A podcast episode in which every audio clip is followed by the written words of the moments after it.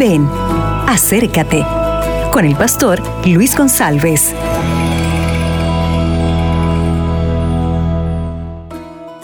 Hola, ¿qué tal? Yo tengo una pregunta.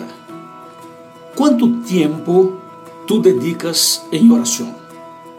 Cuando se pone de rodillas, ¿cuánto tiempo permanece orando?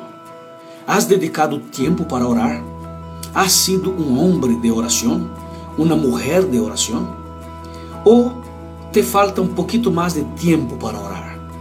Eu quero fazer-te uma invitação para que permaneça mais tempo orando, mais tempo postrado, porque a oração não é para cambiar a Deus, é para cambiar a ti.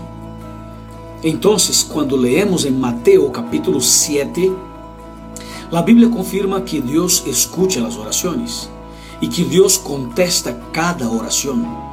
Agora, nós temos uma grande necessidade que é orar mais, aún mais.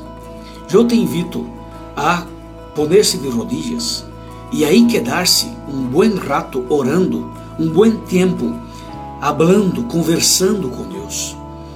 É exatamente nestes, nestes momentos de oração, de diálogo, de uma charla íntima com Deus, que tu vas crescer espiritualmente, que vas ter uma experiência maior de uma relação íntima com nosso Padre Celestial.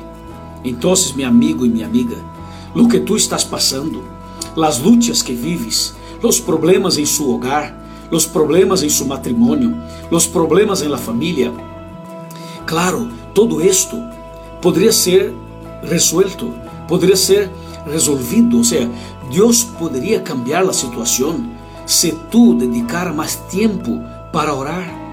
Por isso, meu amigo e minha amiga, eu te invito a orar mais, a quedar-se mais tempo em la presença de Deus. E isto será realmente algo maravilhoso para llenar tu coração de paz e de esperança.